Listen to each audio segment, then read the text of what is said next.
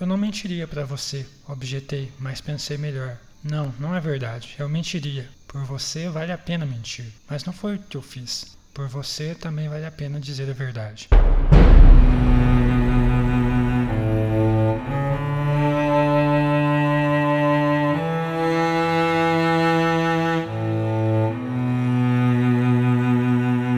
Oi, pessoal, vocês estão ouvindo o 67 episódio dos Quatro Cantos, o podcast de releitura da Crônica do Matador do Rei do Patrick Rothfuss.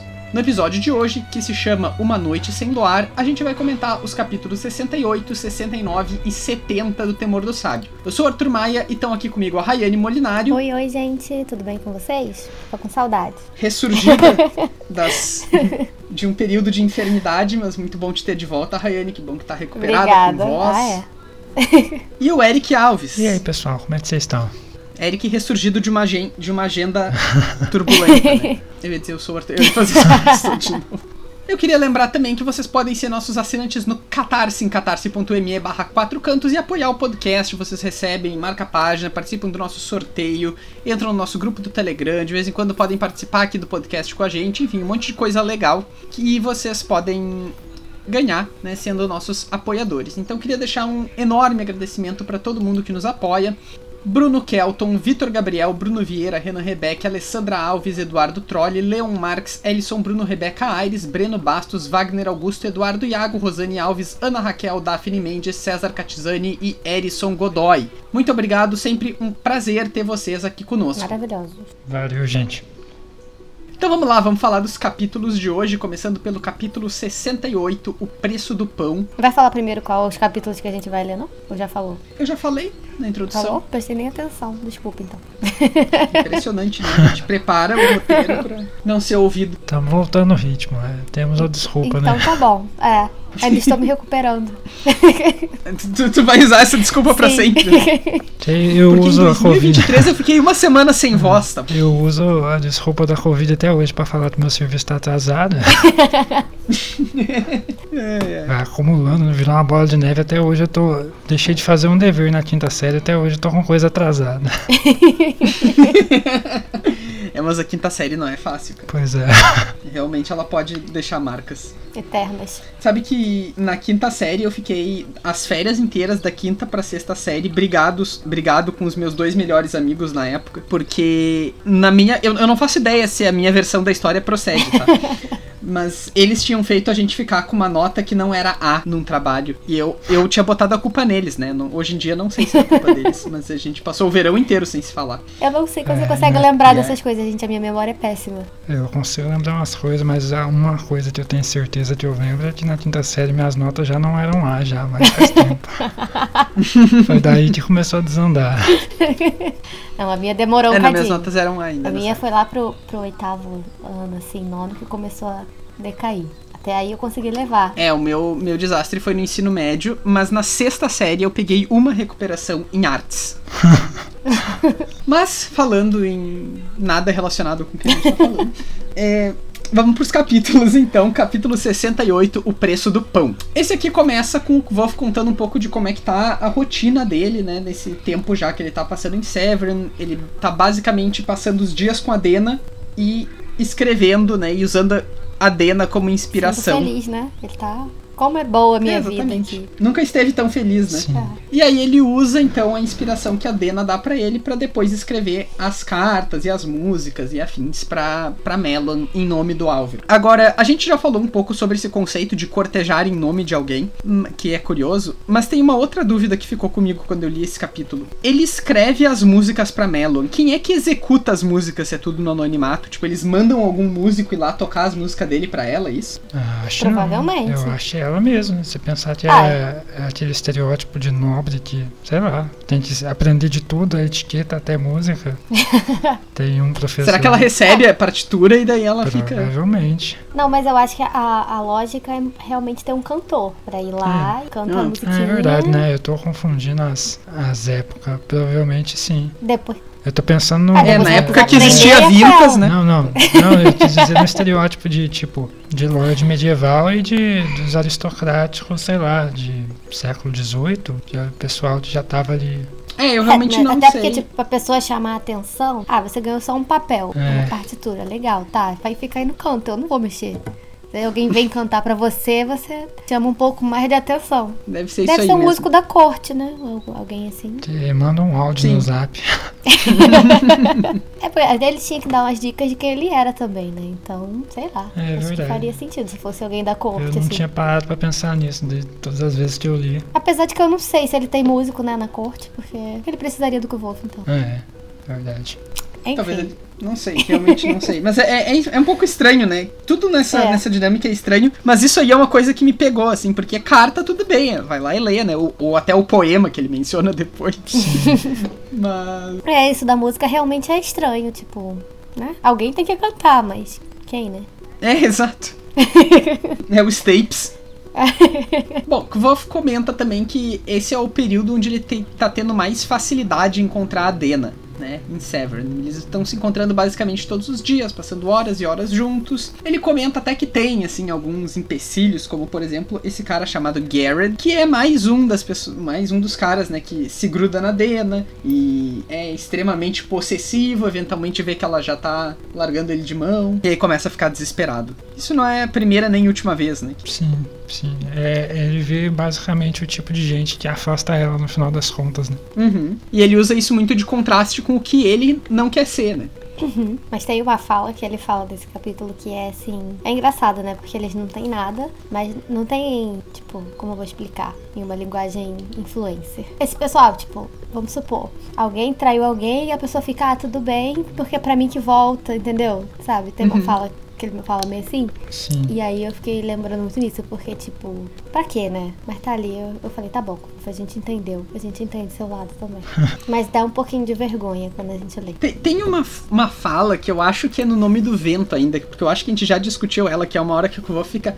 Né, tudo bem, eu sei que vocês podem ah, sentir o calor dos braços Isso, dela, é vocês isso. podem sentir não sei o que, não sei o que, vocês fazem isso, isso, isso, mas eu, é de mim que ela gosta. E nessa aqui ele faz de novo, ele fica assim, tipo, ah, pode sair, pode não sei o que, pode dar presente, mas depois no final do dia pra mim que ela volta. É tipo.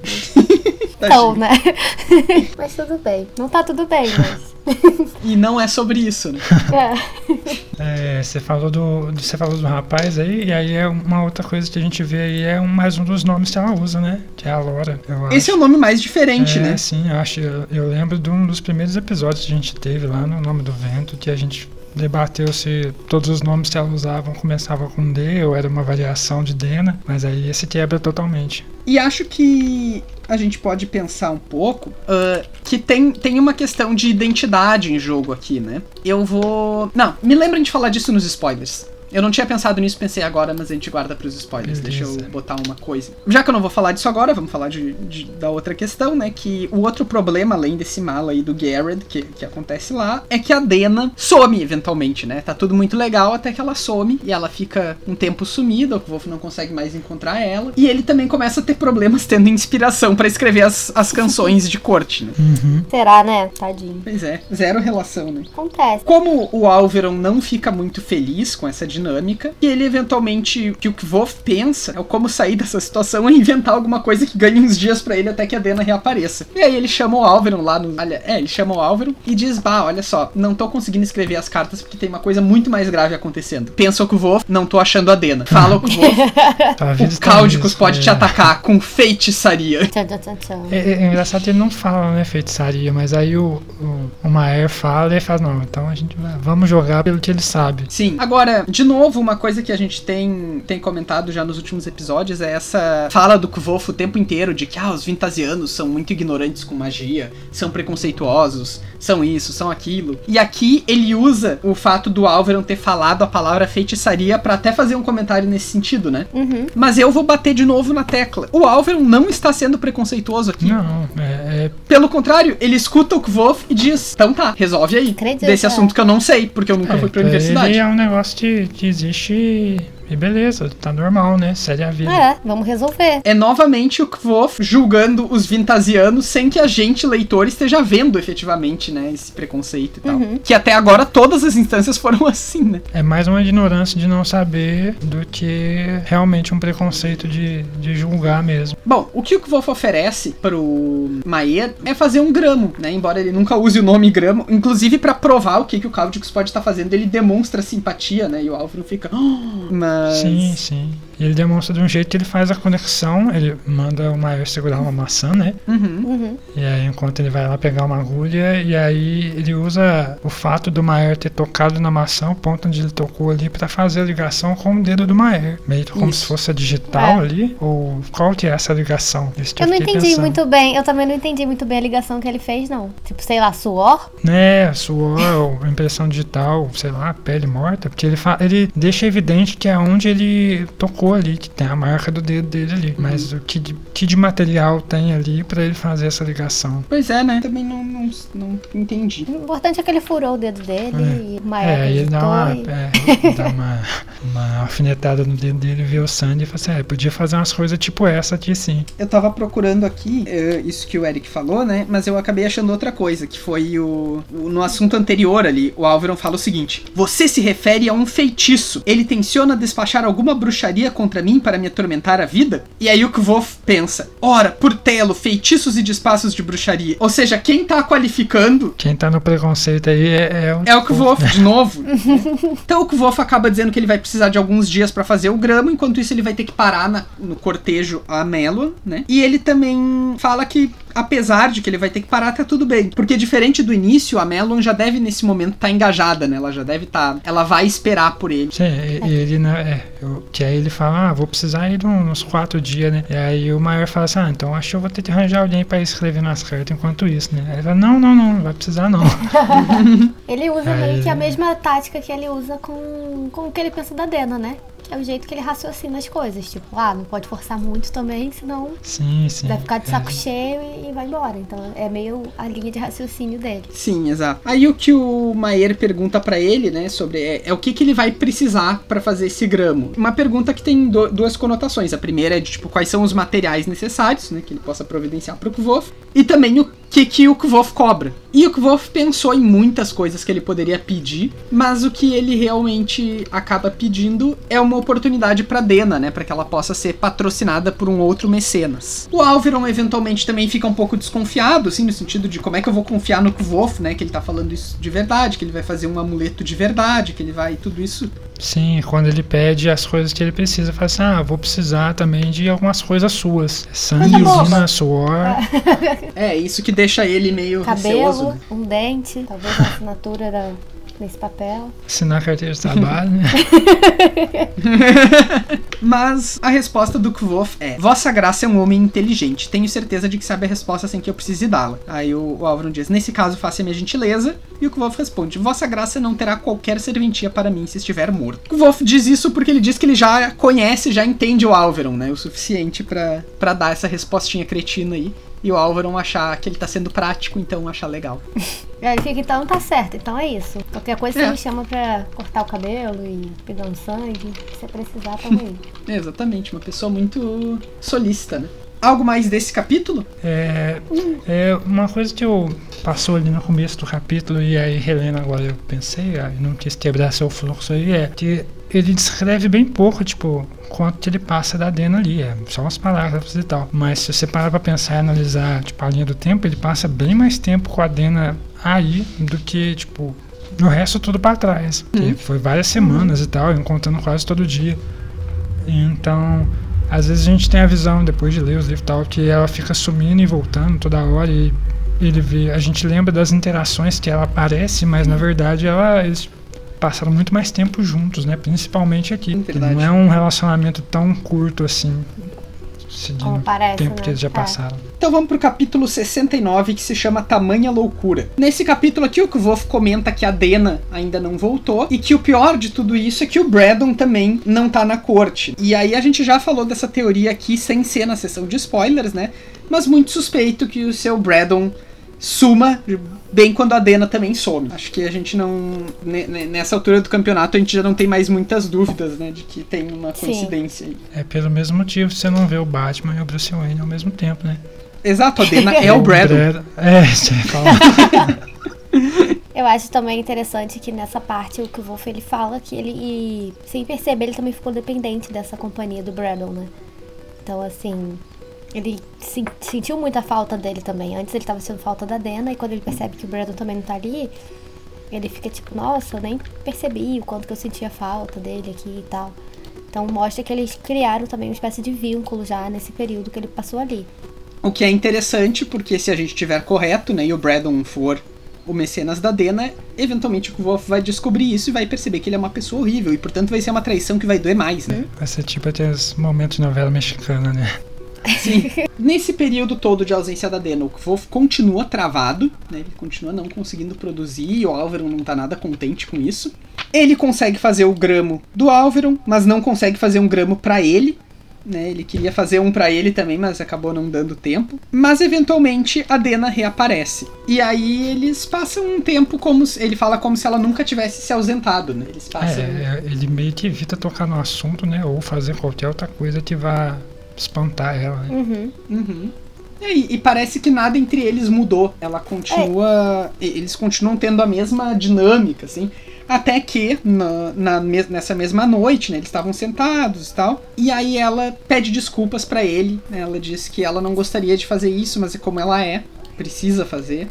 E o Kvo fica sem resposta, né? Ele diz que ele não consegue nem mentir, nem ser honesto demais com ela sobre isso, porque se ele fosse mentir, né, ele poderia dizer tipo, ah, não me importo, mas ele poderia dizer também que tudo bem desde que ela sempre volte, mas ele acha que isso seria honesto demais. Então ele acaba não falando nada, mas me parece que tem um entendimento aqui, né? Tem um certo conforto, assim. É, eles estão naquela fase que eles já se conhecem, né? Uhum. Assim, mesmo que a pessoa se sinta mal, tipo, ela se sente mal por sumir, que o Wolf também, quando ele tem que dar esses perdidos dele aí, desaparece no mapa. Mas eles sabem que faz parte um do outro. Então, assim, eles gostam um do outro dessa forma mesmo. Eles se conheceram assim e eles entendem, né? Esse lado. É, exatamente. O que o Wolf comenta que nessa época, né, eles estavam conversando muito sobre música, e aí tem uma comparação interessante que ele faz sobre as duas perspectivas que eles têm, né? O Kvof, por exemplo, é uma pessoa que foi criada estudando música, então ele, ele sabe as regras, as convenções, ele sabe a teoria, enquanto que a Dena tá aprendendo tudo agora, mas ela tem um olhar muito aguçado, ela é muito intuitiva, né? Então ela sabe quebrar as convenções sem se importar que elas existiriam de um jeito criativo. Isso torna ela uma, uma música muito habilidosa. É aquela questão do talento, eu acho, né? Tipo, tem a coisa da prática, que é óbvio, que é muito importante, mas tem que ter o talento também. No caso do Wolf, ele tem os dois. E no caso da Dani, ela tinha o talento, mas não tinha prática. Eu acho que a gente já até comentou sobre isso em alguns outros episódios, né? Até porque ela não sabia instrumentos e tudo mais, mas ela sempre teve uma voz muito boa pra música. Ela conseguia acompanhar ele, né? Então, assim, uhum. mesmo ela não tendo essa base teórica, ela sempre teve um talento muito aguçado. Assim, pelo que eles passam, né? até aqui nessa altura do livro. E essa parte ele explica bem isso, que é realmente agora que ela tá começando a ter um conhecimento maior,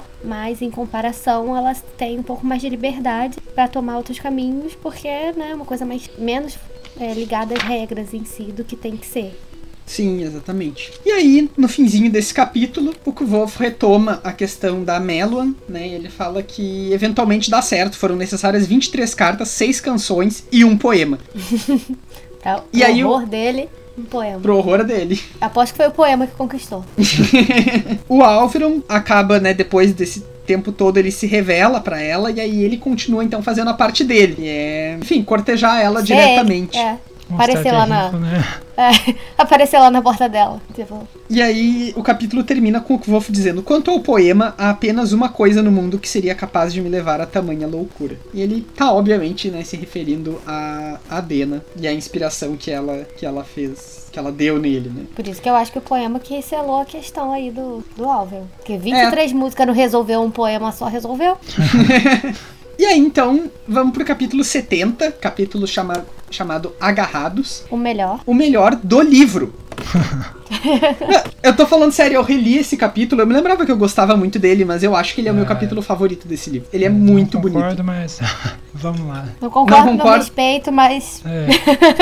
Respeito, mas, mas não concordo. Não, Ah, então tu- o, o respeito me é suficiente, porque quando eu discordo de alguém, eu também desrespeito. Nesse capítulo, então, a Dena chama o Kvof, né? Manda um recado pra ele, pra eles se encontrarem de noite. E aí, basicamente, pra eles passarem o tempo e tal, a Dena comenta nesse momento que o mecenas dela tá de volta. A Severin. Ai, gente. Dei um bocejo aqui. Mas a gente não sabe ainda se o Braddon voltou também. E o Kvof, aparentemente, pelo menos não fez essa conexão nesse momento aqui. Aqui, pela segunda vez, tá escrito Mestre Freixo Gris. Uhum. Isso parece cada vez menos um erro, né? Sim, É, sim. uma vez Ainda seria um erro, agora duas. Ainda mais se você parar pra pensar que a primeira vez foi no primeiro livro Uhum. e, É, sei lá, o segundo livro demorou quantos anos pra ser traduzido. É de se esperar que não Dois, cometesse na o mesmo verdade. Erro, né? é, e é um erro que as pessoas notaram muito, né? Sim, sim, Uhum. foi. Não, não tem como não notar. Tipo, você bate o olho, é a primeira coisa que, que salta, assim. Eu acho que é, é Vera, né, a tradutora? Uhum. Isso. A minha teoria já tá presa no porão do pet.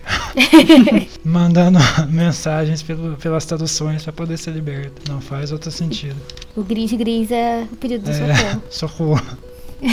Pois é, então temos esse, essa questão aí. Vera Ribeiro, se estiver nos ouvindo, confirma a Pisque, teoria. pisque duas vezes. É, precisar de pisque- socorro. Escreva dois gris, né. Ai, ai. A ideia que o Kvof tem, então, pra eles passarem essa noite divertida aí, é levar a Dena escondida até os jardins do Maier, né? Então eles se infiltram na, na fortaleza e tal. A Dena fica toda, uh, vai me levar. Pri- Ela faz um monte de piadinha, né? Primeiro ela acha que ele tá querendo ver Sim. embaixo do vestido dela. Depois ela eventualmente, né, diz assim: Ah, tu vai me levar nos jardins? E o Kvof diz que sim. Que muitos, muitas pessoas poderiam levar ela no jardim, mas só uma pessoa pode levar ela escondida até o jardim.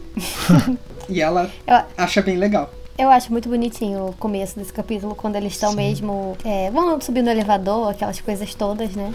Que é bem. Não tem aquelas cenas de filme de adolescente, assim, quando o casal vai no parque de diversões, esses negócios assim, que fica aquela coisa bem fofinha. Passa essa sensação. Sim, é bem isso mesmo. É, E- eles falta só a musiquinha de fundo, assim, pra. É, Tem uma coisa legal aqui que é essa cena deles no elevador, né? Que o Kuvo fala. Ah, e daí a gente ficou admirando mesmo. Porque a É, gente, a gente é tem um pobre. nascimento baixo, a gente gosta. É isso aí.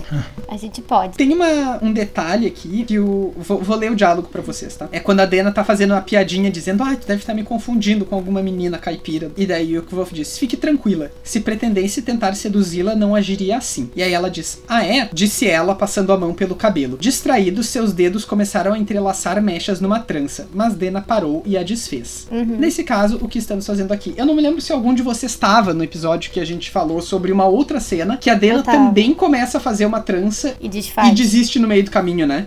ela tá igual a Vera dando um código. Pela, pelos nós. É o pedido de socorro. É, eu acho que a gente deixa pra falar isso nos spoilers, né? Uhum. Sim, sim. Eu acho que a gente comentou, sim. Quer dizer, acho que eu tava no episódio que a gente comentou. É, eu tava, desse eu sei que eu tava. É, teve um. A gente já falou disso em sessão de spoiler bem anterior, mas teve um capítulo há pouco que isso aconteceu já em Severin, que a gente falou disso no episódio, né? Uhum, Acho que foi o último capítulo que eu gravei antes de ficar doente. Ah, deve ser o penúltimo, então. Penúltimo episódio. Quando eles chegam lá no jardim, então, o Kvolf tem a Depois- oportunidade Depois de passar finalmente pelos montes de feno, né? Sim. o Kvolf tem finalmente a oportunidade de apresentar pra ela a flor de Celas, né? A flor que ele tinha comparado ela naquele capítulo, capítulo 62, se eu não me engano, lá do Nome do Vento, né? O que se chama Folhas. Que também é um capítulo lindíssimo, assim, no qual eles conversam e se comparam com flores e tal. Aí ela acha legal a comparação, no fim ela acha as flores bem bonitinhas, né? E ela até concorda assim com o fato de que é difícil de fazer as, as celas se enraizarem dela, diz: "Ah, pode ser que seja eu então". Uma coisa que eu acho importantíssima da gente comentar aqui, mas eu não sei o que fazer com isso, é o fato de que essa é uma noite sem lua. E a Dena diz que prefere as noites sem lua. Agora, vamos voltar pro que o Conde Trap diz pro Kvof, quando ele tá saindo de, de Imri. E é, Tem três coisas que o homem sábio teme, né? A ira de um homem gentil, o mar na, numa tempestade e e a É, noite Sem luar. sem luar. O que, que a gente pode fazer com isso? Pergunto pra vocês. eu acho que ele tava falando pra ele não ser gado.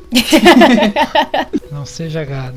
É, porque, por um lado. É, assim, não, mas fora da brincadeira, eu é bem, é bem uma. Ele colocou isso bem pra dar essa dualidade e tal, de tipo, ah, a noite é legal e tal, mas tava sem luar. Então, pra já levantar essa suspeita, já que, tipo, desde o começo ele vem falando tem a menção, uma, alguma coisa que aconteceu de ruim com a Dena, desde lá do primeiro livro. Eu acho que assim, tem. é, não sei também, porque vai muito do, do- que da posição deles, né? Tipo, ele tá falando. É, todas as coisas que devem temer, ele na posição dele. Tipo, pessoal, uma pessoa rica e tudo mais, temeria um- uma noite sem luar, um lugar escuro, mais afastado, porque ele pode ser assaltado, pode ser assassinado, sei lá. Mas pessoas mais como que Wolf e a que precisam disso pra ou escapulir de uma situação, ou, sei lá, sobreviver mesmo, não necessariamente seria um perigo pra eles, sabe? Então eu acho que, não sei. Assim, eu entendo o ponto dele de querer avisar, mas também eu acho que tem muito a questão de que, às vezes, pro Wolf mesmo, um, um local mesmo que ele pudesse se esconder e sair sem ser percebido, tipo, uma noite sem luar realmente. Uma coisa escura foi, foi o que salvou ele em diversos momentos, sabe? Então, não sei. É, eu- acho que com certeza tem uma questão simbólica aqui também, no sentido de assim, tem Uhum. alguma mensagem que o Patrick tá passando pra gente Sim, com certeza. aqui. Como leitor, sim. E aí, talvez o Eric, ah, o que o Eric falou, né, sobre qual é o recado aqui do não seja gado, talvez seja uma questão assim de, ó, ah, como é que tu tinha falado que a noite é legal e tal, mas cuidado, né? Ainda assim É, ela é sim. sem luar. Mas tem uma outra coisa aqui, que talvez não seja uma simbologia só tão clara pro Kvof, mas talvez isso nos ajude a entender a Dena. Porque a Dena gosta da noite sem luar. E isso eu acho que nos diz duas coisas. Primeiro, é o que ela própria fala, né? Ela fala que ela gosta das noites sem luar porque é mais fácil de ser quem tu é. Eu acho que isso é muito revelador, assim, né? Ela, prime... a gente já sabe, né? Não é nenhuma novidade que ela tem que criar personagens, ela tem que usar os nomes falsos, ela tem que, mas que com o Kvof, em geral, ela se sente confortável, né? Ela, ela se deixa ser quem ela é. Por outro lado, talvez a Dena esteja demonstrando uma certa inocência aqui. E aí eu vou voltar a isso também na questão dos spoilers. Mas talvez isso esteja sendo um indicativo de que a Dena não tá sendo sábia. E eu tenho um palpite de em que âmbito ela pode não estar sendo sábia ou ela pode estar sendo enganada. Mas é só um palpite. Uhum. É, Eu não sei o quanto dá pra falar, sendo spoiler ou não. É, deixa Quer guardar pro spoiler e a gente volta nisso daqui a pouco? É, é, é mais seguro. Eu acho que é melhor, é. Então vamos fazer isso. Aí, ainda nesse diálogo entre eles, a Dena fala que o Kvof trata ela melhor do que ela merece. O que ele, inclusive, ri na cara dela, né? Muito bonitinho esse momento. Porque ele basicamente diz pra ela que.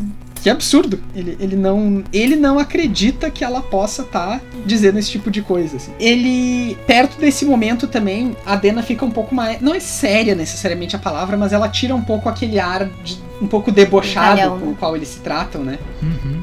E é quando ela diz que ele pode botar a mão ao redor dela e tal, botar o braço ao redor dela. E aí o que vou ver que tem uma mudança de tom muito clara, assim. E provavelmente é uma grande oportunidade, mas ele não quer ser presunçoso. Ele, de novo, tem o medo, assim. Mas ele tá sempre buscando uma oportunidade de poder interagir romanticamente com ela sem ter que ficar fazendo, parecendo que tudo é uma brincadeira. E me parece que aqui ela dá muito clara essa oportunidade pra ele. é Uhum. totalmente claro. Mas ele tá muito justificável ele ficar nervoso, porque dois capítulos atrás ele mesmo tava comentando sobre como ele tem esse medo, né, de que de estar presumindo coisas a respeito dela Uhum. e vendo o que, que acontece com as pessoas que são presunçosas. E ela mesma fala isso aqui.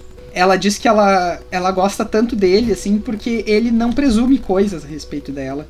Ele tá sempre pensando nela e no bem-estar dela. Então, por exemplo, ela fala que teve uns dias atrás aí que ela meio que resbalou, né? Uhum. Tropeçou, ia cair. É, o Wolf pegou ela no reflexo, porque e ela disse que ele tinha que estar observando ela com muita atenção pra ter notado aquilo. Então, ela reforça. E ela também fala que, tipo, ele pegou, levantou ela e soltou rápido, né? Não ficou. Uhum, Não se aproveitou da situação também, que é o que ela tá acostumada. exato. Então, enfim, fica, fica muito dúbio, porque se por um lado ela tá elogiando isso nele, por outro lado ela tá dizendo que ela se sente muito lisonjeada com como ele observa ela, com como ele conhece ela diferente do que as outras pessoas conhecem. né? Então é compreensível a, a confusão do Kvolf aqui. Uhum. Esse aí também é bonitinho, né? Porque assim, é, ele fala, tipo, ela se sente não merecedora disso. E ele fala pra ela, tipo, cara, você salvou minha vida, você me deu várias coisas, né? Coisa mais preciosa que eu tenho. E assim, ela também não faz essa relação, sabe? Essa, essa, essa coisa entre eles é muito aquilo também de um achar que não tá meio que à altura do outro, sabe?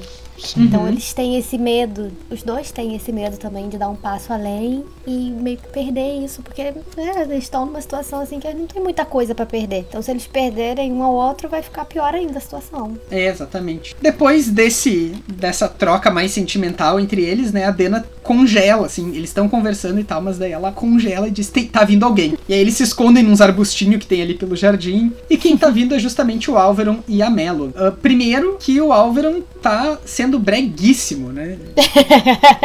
E, e o Wolf e a Dena começam a rir e tal, né? Dá, rir não alto, né? Porque eles não podem, eles estão escondidos ali. Mas eles se lembram, então, do.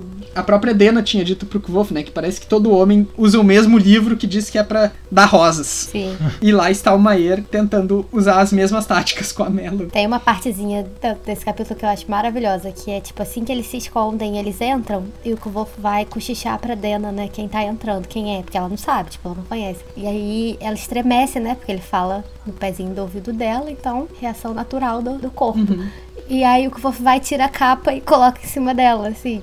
É muito natural pra ele. tipo, nossa, Você tá, tá com com frio, frio. né? e ele nem Não é pensa, tipo ele só. Ele nem pensa. E como eles tinham acabado de falar sobre isso, desse cuidado que ele tem, que já tá natural nele de fazer as coisas assim, pensando no bem-estar dela, mas sem realmente levar pra outro lado, ficou muito claro nesse trechinho, assim, que é logo em seguida, sabe? Eu achei muito bonitinho. Uhum, é verdade. E o Kvolf, né, então fala pra Dena que aquele ali é o Álvaro e que ela é a Melon e pergunta se ela gostaria de conhecer eles. Ela até, inclusive, acha que é uma brincadeira, mas eventualmente ela percebe que é sério. E aí ela comenta que ela não tinha acreditado de verdade que o Kvolf conhecesse o Maier, né? Ela achou que ele só tava contando uma historinha que tava tudo bem, ele podia contar uma historinha. Mas enfim, ela fica um pouco surpresa, e, mas ela eventualmente recusa conhecer ele. Um, porque ela diz que acredita no Kvolf. E dois, porque eles dois saindo do meio de um arbusto, ela com folhas no cabelo, e o Kvolf fala. Ah, não, o Kvolf que tá com folha no cabelo, e ela tá com mancha de terra no vestido, né? Eles consideram que Não ia talvez. pegar muito bem. É. E aí termina esse capítulo com ela dizendo: Era mais excitante quando eu não sabia que tinha permissão. E o Kvolf diz: Sempre é. E aí acaba. E é isso. Mais alguma coisa? Acho que Não, não. acho que, acho que só mesmo a parte de spoiler agora.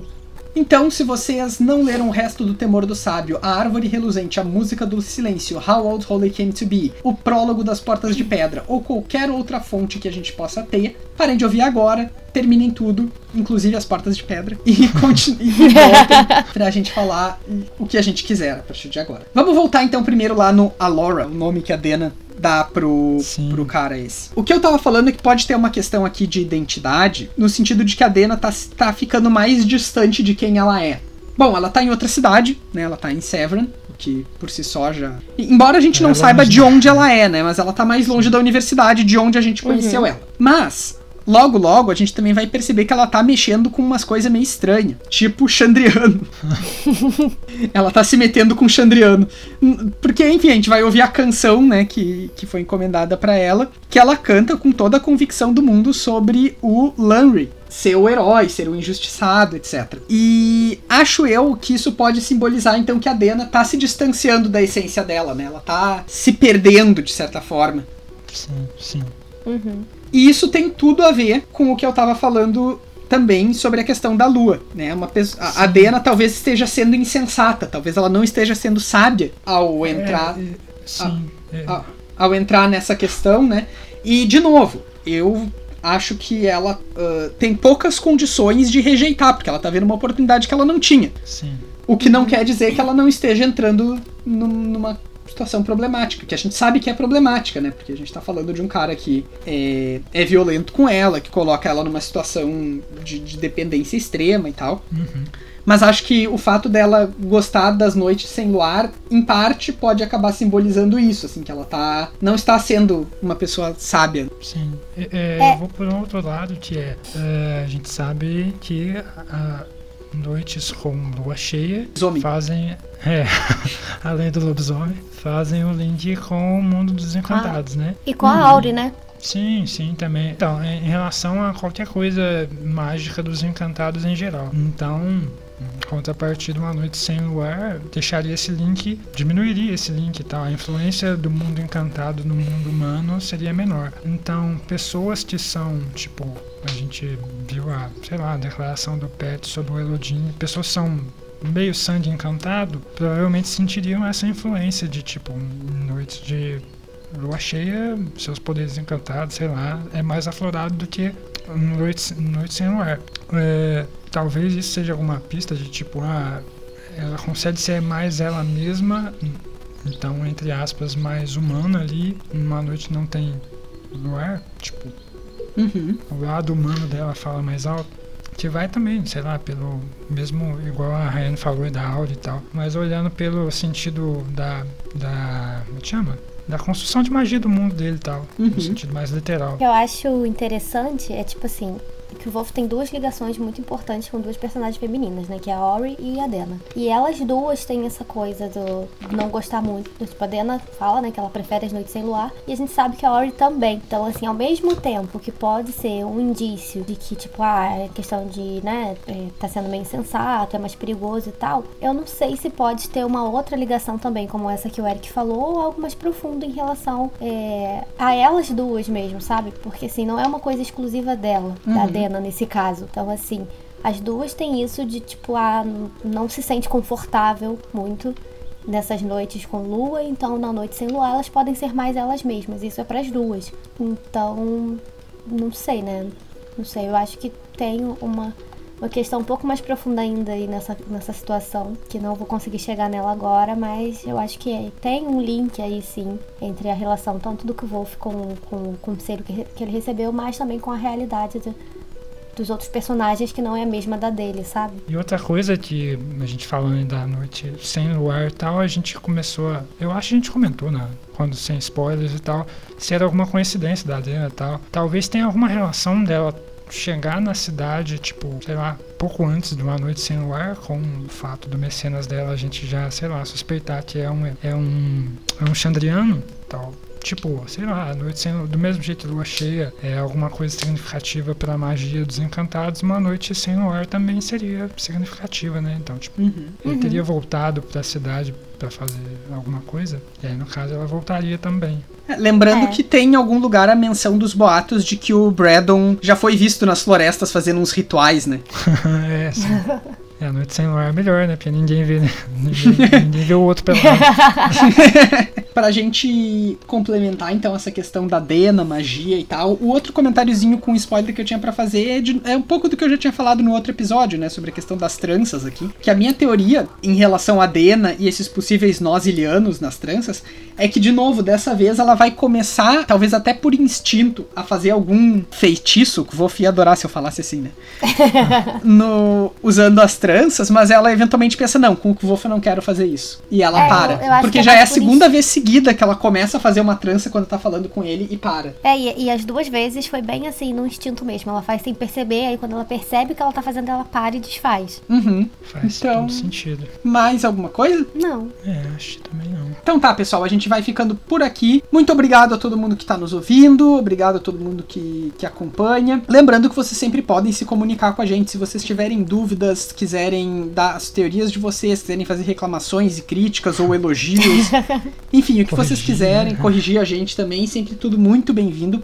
E vocês podem fazer isso pelas nossas redes sociais. E quais são elas aí, Rayane? Então, vocês podem estar mandando e-mail pra gente lá no podcast, osquatrocantos.gmail.com.